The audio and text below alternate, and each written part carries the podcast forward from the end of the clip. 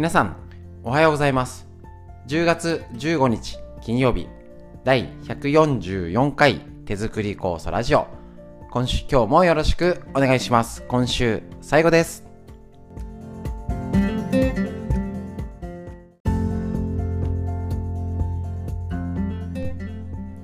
こちら、手作り酵素ラジオは埼玉県本庄市にあります芦沢治療院よりお届けしております。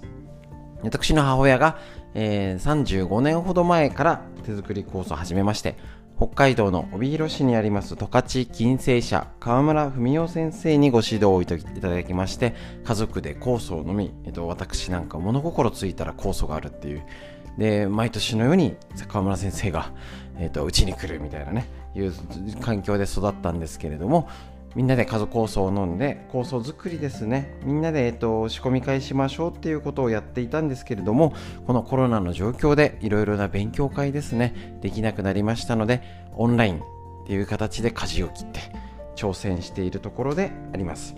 その一つがこちらラジオですのでぜひ酵素を今作ってる方このコロナの時コロナ以降のことね、これからまだどうなるかわからない中で、ぜひあの手作り酵素が活躍できる体づくりを一緒に探っていきましょう。今日も、えっと、よろしくお願いします。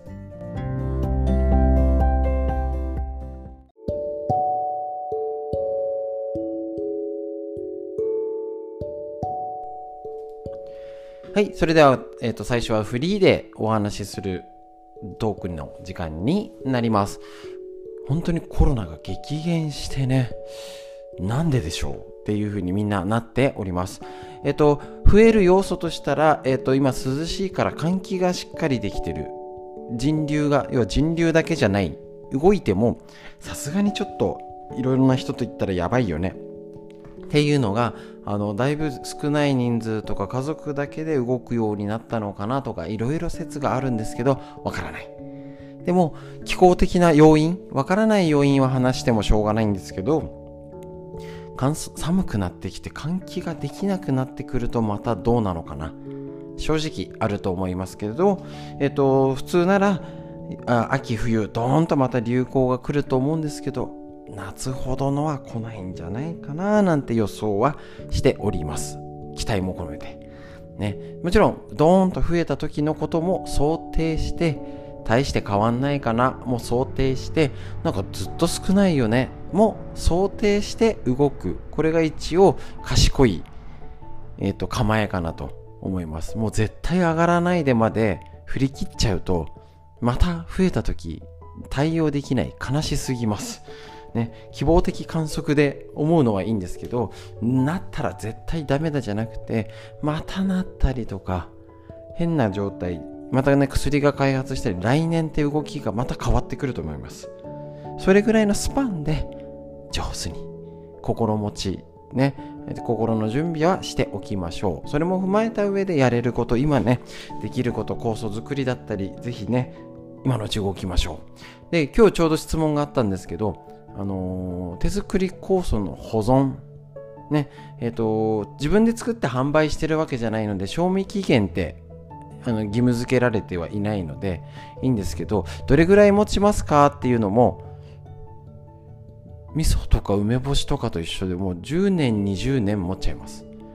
でそれがどこまで品質がもう絶対大丈夫だよってことまではもちろん言えないんですけれども、えっ、ー、とうちで一番古いのは25年ものの酵素かな川村先生にいただいた超貴重なやつです。もうあ封も開けられない。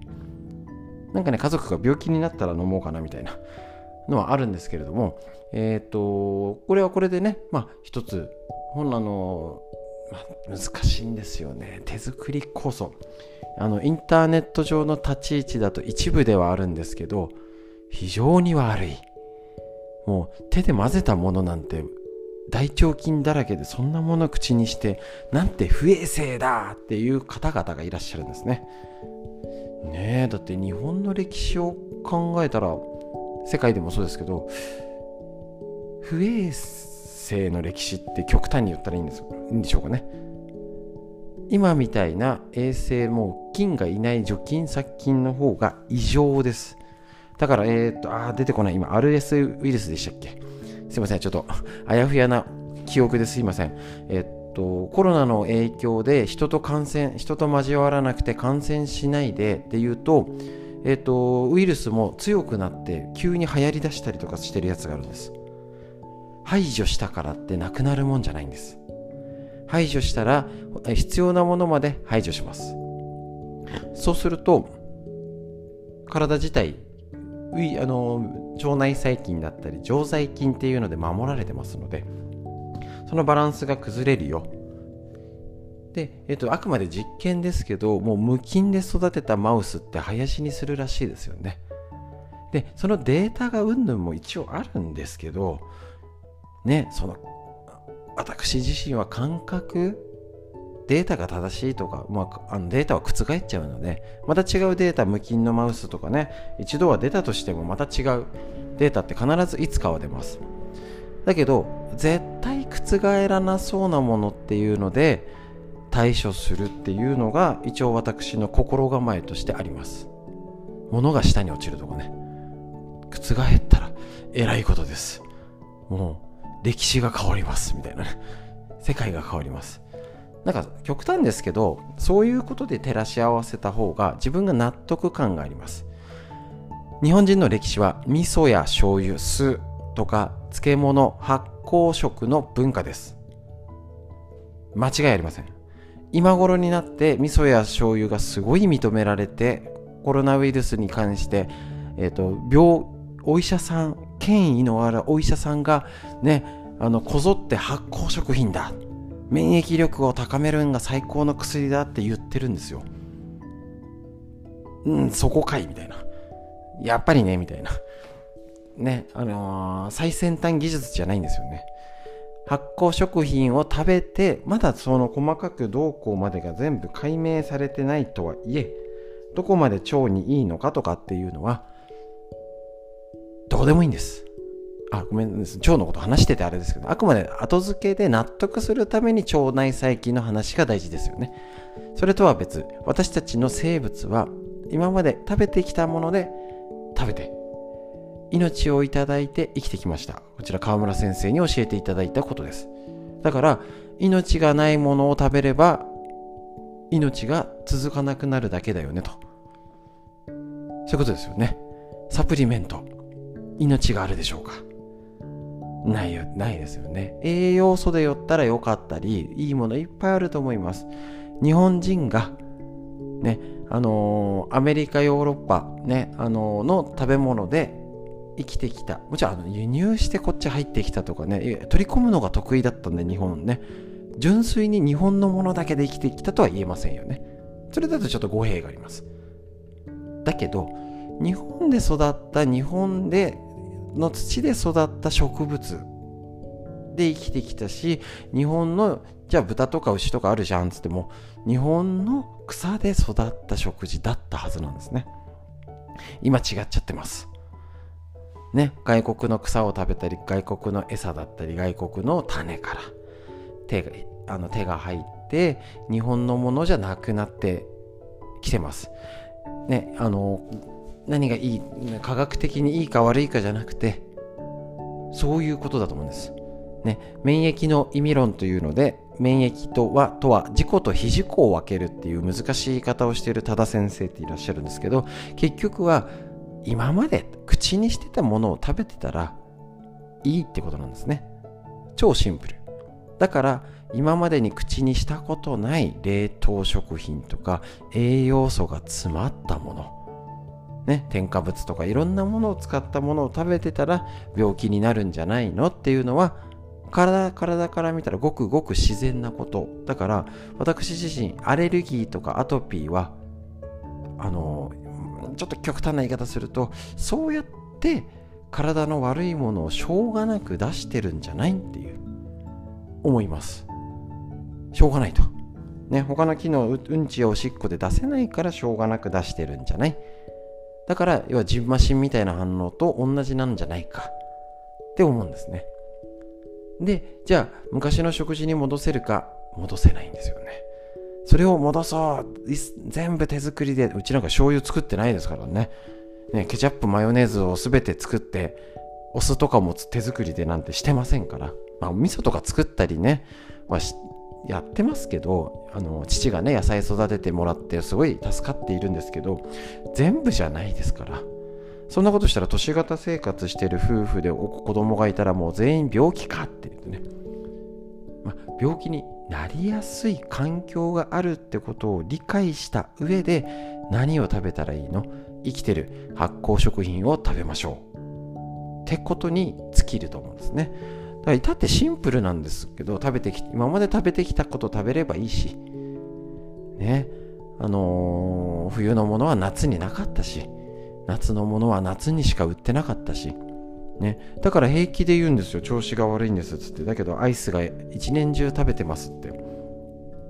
結局そういう生活してたらダメだよねっていうのは当然なんですけどその当然が分かりづらくなっちゃった時代を生きているっていうこと。だから普通は腐らないっていうのがなんか当たり前になっちゃってるんですよね。ちょっと手作り酵素も5年10年経つとどんどん色と味と見た目が変わって本当に捨てちゃったって方いるんですよね。もう感覚がまあしょうがなくおかしくなってる。昔の梅干しとか味噌とかね5年10年経って同じわけがないんですね。むしろウイスキーだったら5年もの10年ものマッカランの12年ものだっけな。昔飲んだらねすごい美味しい。あの俺ウイスキー苦手なんですよ。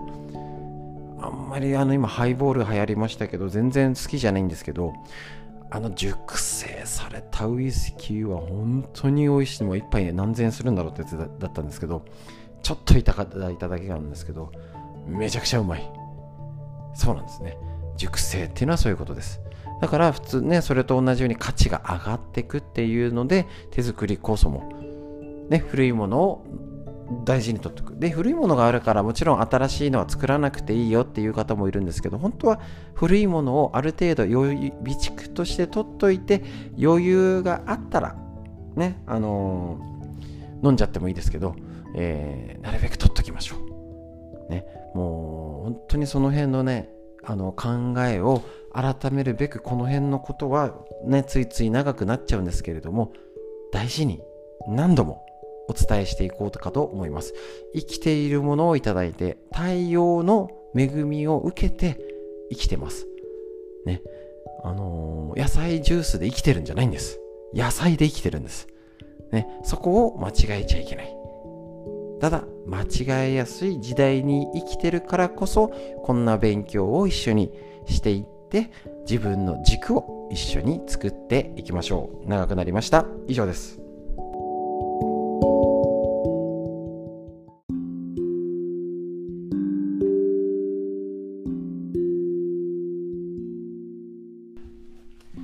こちら参考本脳寿命を伸ばす認知症にならない18の方法新井平井先生文春新書を参考にしてえっ、ー、と年を重ねたらいつもボケないために脳がしっかり。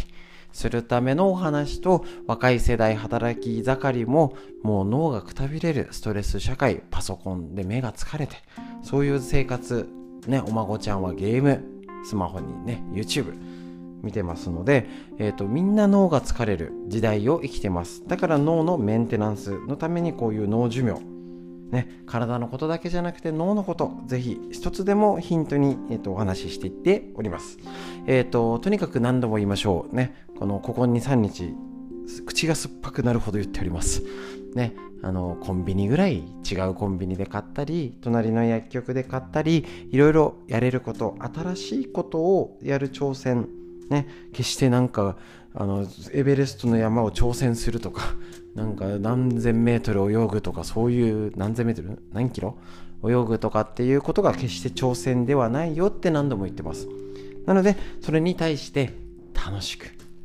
こちらラジオのことを実践してもらうだけでもあの意欲脳の活性化ですよね。筋トレもそうですし教えるストレッチとか何かこういうスマホで挑戦いいですね。やってみてください。で、えっ、ー、と、あんまりどんどん進まないで紹介していって、一個一個解説してましたので、何度も大事なこと言いましょう。もう一度方法論をざっと確認します。方法1、脳の老化に早めに気づくためにちょっとした変化を見逃さない覚えてますでしょうか？この見逃さない方法ですね。えっ、ー、と、脳の老化、なぜかイライラしたりするとか、眠れなくなる、外出が億劫になる、趣味に楽しみに感じなくなる、度忘れが増える、同じことも何度も聞くようになる、ありがちですね。これがひどくなってないかよく見ましょう。ね。えっ、と、同じことを何度も聞いたりとか、ね。あのー、ただ物忘れってありますよ。もうみんなですよ。60過ぎたら。しょうがない。だけど忘れたことを忘れちゃうとか。ね。そうなってくると危険。で、で、ね、あせっかくならさ、久々にランチ行かない？って言っても、あちょっといいかなっていう風な、楽しめなくなるやばいです。意欲が低下してるってことです。脳が衰えてること。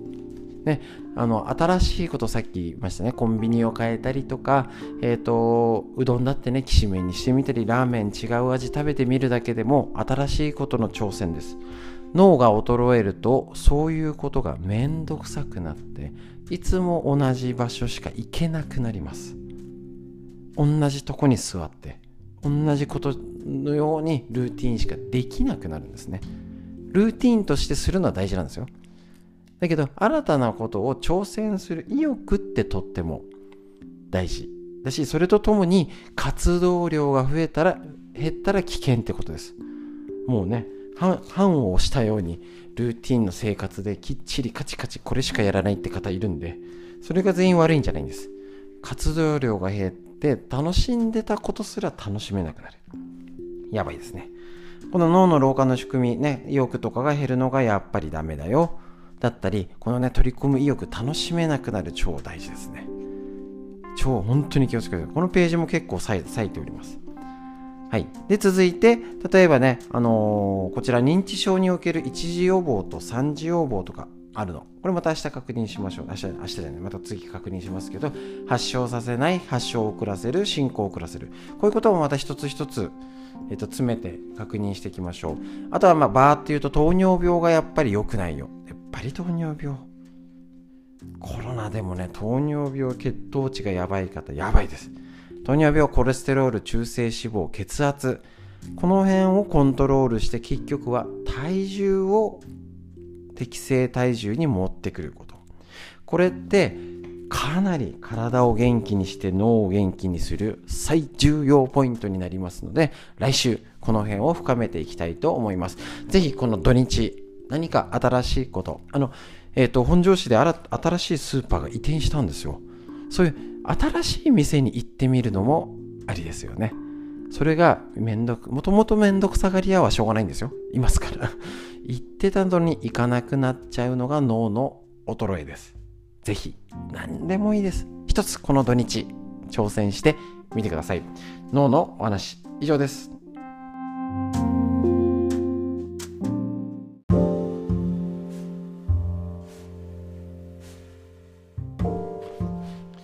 はい、こちら東洋医学の知恵を一つ一つ確認していきたいと思います。参考本、緑薬品漢方堂の毎日漢方、体と心をいたわる365のコツ、桜井大輔先生の夏目社より出てる本です。こちらより紹介しております。えっと、痩せないタイプ、ダイエットのタイプで、この、では食べても太りやすいとかね、あの、リバウンドを起こしやすいとかっていうタイプがあるわけですね。こちら、えーと、タイプ C っていうのを今続けて解説しております。タイプ C とはどんなタイプ？暑がり、汗かき、ニキビや吹き出物が多い、便秘気味だか体調を崩すと下痢しやすい、トイレが近い、痩せてもリバウンドしやすい。なんていう方でがっちりとした肩太り。エネルギーにあふれて食べる量が多く。食べるスピードが速い。元気いっぱいで疲れ知らず冷たいもの脂っこいもの甘いものが大好きっていう方が、えーと、見見せかけの体力に要注意しなきゃだよってことを紹介します。このタイプは一見エネルギッシュなのでエネルギー不足という真逆の診断にえ要は活動的に結構ガツガツ動いてるのにってことですね。食べてもエネルギーをうまく作り出せない可能性があるってことなんです。いや食べ過ぎてガツガツ何でも食べれるから胃腸が疲れてエネルギーを作り出せてない。中に入ってからの問題。胃腸は体内の余分な水分を排出する役割もあるのでそこが弱ってしまうと余分な水分が体内に溜まりやすく積み重ねると腐ったように熱を帯びます。そうするとまた食欲を増進され太りやすくなると。悪循環。っていうことなんですね。運動は積極的に行って汗をかき体に溜まった熱とドロドロを発散しましょう。汗をかくのが嫌いという方には水泳もおすすめですと。だからあの見せかけの体力だから結局体力作る。で中にはねあすごい周りから見たらすごい元気だよねって思ってる方が意外と調子悪いっていうのがこういうことになるんです。ですね。だからなかなか知らないですよね。知らないんです。だから体って自分ってあのー、ここだと思うんですよね。自分が思ってる体と実際に起きてる体が違うんです。だからあの教えるストレッチ。必ずねあの片方やってさっきとどう？とかってチェックしますしもちろん治療でも。やるんですけれどもどういうこと？今どう？って確認していやそんなでもない。で楽になったらうわめっちゃ楽になった。自分を見誤ってるってことですね。今ある状態に気づいてない。それがないと悪くなれないんですよね。あの悪くもっと悪くなりたい方は自分の変化に気づかない。良くなっても気づかない。悪くなっても気づかない。これが絶対条件になりますのでぜひ頑張りたい方はそちらを頑張ってください。ね。えっ、ー、とだからこういうねちょっとねタイプ別ってなんかね血液型みたいで本当にって感じがあるんですけどね。バカにならないんですよ。意外といいし多分ね合ってる合ってないじゃなくて一応4種類に分けてみてこういうタイプはこうに気をつけた方がうまくいくよっていう何教えだと思うんですよ。大げさに言うと。そういう教えをいただかないと自分が思ってる体と自分がいいなとかなんとなくやっててきっとこれでいいだろうってなんとなく続けてることが大体外れてるってことですだってそもそも自分を見誤ってるのでスタートラインがずれてるし、目的地設定がずれてるんですね。だから、いいことやってそうだけど、結果良くなってない。だってやってんだったら良くなってるじゃんっていうことがぐちゃぐちゃになってる方ほどこういうことに気をつけなきゃなんだよっていうためには、ちょっと遊び感覚でどのタイプになる？じゃあそれ、あ、意外とこれ当てはまるかもな。じゃあこういうこと気をつけた方がいいらしいよ。じゃあやってみようって素直になった方は変われます。本当に？だってこれこうなんじゃないの？って疑っちゃいたくはなるとは思うんですけれども結局そういうねなんか揚げ足取るみたいなちょこちょこ言う方ほど実践をしてません。ね、やってみて合わなかったダメだったはいいですよね。だからまずやってみましょう。東洋医学の知恵。やれば変わります。以上です。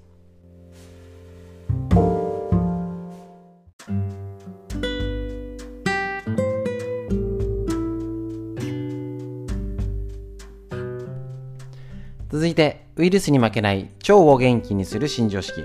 免疫力を腸から上げる45のトリビアということで腸のお話。もうね、50ページ以上いっててだいぶ紹介してるんですけど、まだいっぱいあるんですよ。半分ちょっといったところ。いやー、これ腸はね、なんかもうこれだけでいいんじゃないかっていうぐらい、すごい網羅されております。で、えっ、ー、と、何度もやりたいな、これはっていうぐらい。いいですね。一日ワンテーマちょっとずつ確認することで、だんだん腸って大事だな。ね。あ、食物繊維なんだってことが馴染んできたと思います。やっぱ運動大事なのね。慣れてきた、慣れてきましたでしょうか。まだまだとことん繰り返しお伝えしていきます。今回は腸内を荒らす砂糖は腸活の敵。おやつや飲み物の甘味料には気をつけよう。腸内環境に気を配るようになると口に入るあらゆるものが腸にいいかが気になってきたりするものです。せっかく腸内をいい環境にしたのに台無しにしたくないと思うのは当然のこと。食事は食物繊維中心に変えればいいですが間食や飲み物を菌を育てる視点から選ぶとどんなものがいいでしょうか。まずスナック菓子は油で揚げたものが多くどんな視点から見ても腸にいい影響を与えるとは思えません。なんですよね。ケーキなどの洋菓子もバターや生クリームなど動物性脂肪を含む材料が使われているので腸内を荒らします。何よりも良くないのはスイーツに使われる大量の砂糖ですね。カナダアルバーダ大学の研究では砂糖は短期間の摂取でも腸内環境にダメージを与えるという実験があります。バランスの取れた餌を食べ続けているマウスと2日間だけ砂糖を多く含む餌を与えたマウスに薬剤を使って大腸炎を誘発させたところ砂糖を多く含む餌を食べていたマウスは大腸炎になる可能性が高まり症状も重篤になったのですと。だから結局間食砂糖を使ったものはできるだけ取らない方がいいよね。っていうことになります。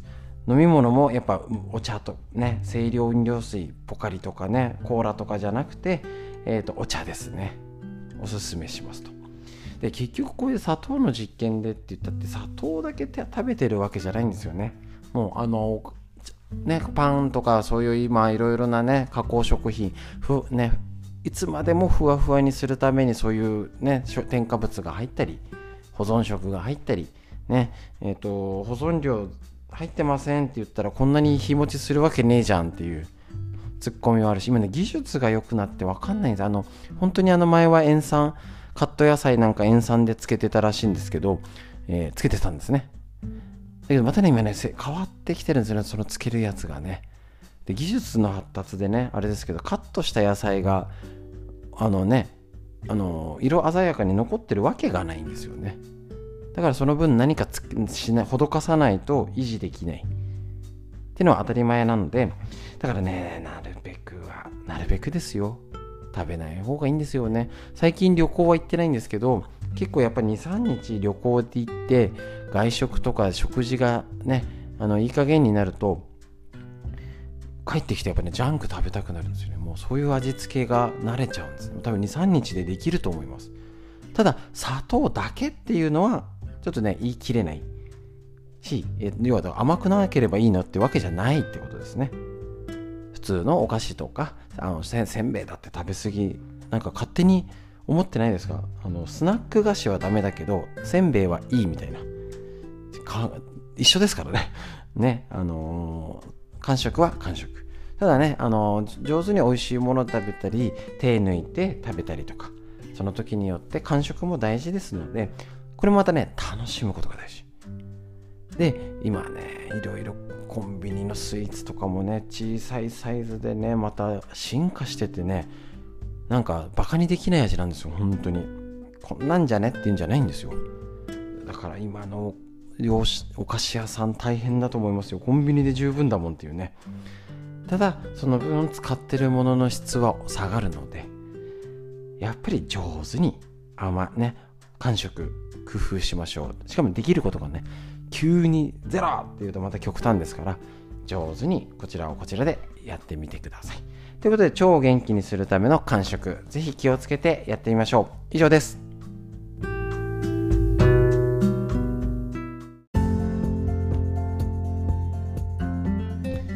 はい、本日の手作り酵素ラジオいかがでしたでしょうか？またね、話しすぎちゃうんですよね。別に話す予定じゃないことをついつい話してしまう。それぐらい、やっぱりね発酵なんか手作り酵素は手で混ぜてるから危険だっていう論調がね怖いなって思いますだから別に言ったっていいんだから作んなきゃいいじゃんって思うんですけど ね人のまで傷つけたくなるみたいなね方もいらっしゃるので難しい時代でございます。なんかそんなもの砂糖使って大丈夫みたいなね。ねだったらもうとっくに塩分塩分だけがあの血圧上げるんだったらね昔の日本人死なく早々に亡くなってね日本人絶滅してるかなとは思うんですけれども、ね、上手にそれに血圧が高くないシステムがあったり他の工夫って大事だったと思うんですね。あくまで私たち特に、えーと、この構想ラジオで軸にしたいのはそういう考え方の軸です。ねあのー絶対大事なことあるんですけど今の時代絶対は無理。ただ本質が分かってれば応用が効きます。ね、何にも知らなくてねいきなり吹奏楽部で入って楽器も触ったことないのにいやこんな練習しても上手くならないですよっていうわけないじゃないですか。ある程度練習して試してみてやってみてああ失敗したなとかだからもう酵素もね5年10年やってる方はもうその経験をねちゃんとね自信持ちましょう。こんなめんどくさいこんな大変なことを続けてきたんですから体でそれが軸となってます。その軸をちゃんと今の生活に当てはめたら手作りで生きてる発酵食品をね、食品として口にするこの素晴らしさが確認できると思います。栄養素栄養価なんたらに効くっていうのはあくまで建前知りませんと。あ他の誰かに聞いたのね。あっそうと。ね。自分のために自分の家族のために自分の手作りで作ったものに勝るものはないという軸でやっております。これからもよろしくお願いします。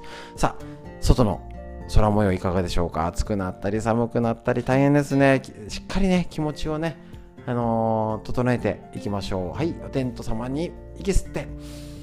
はい伸びましょう。吐いて。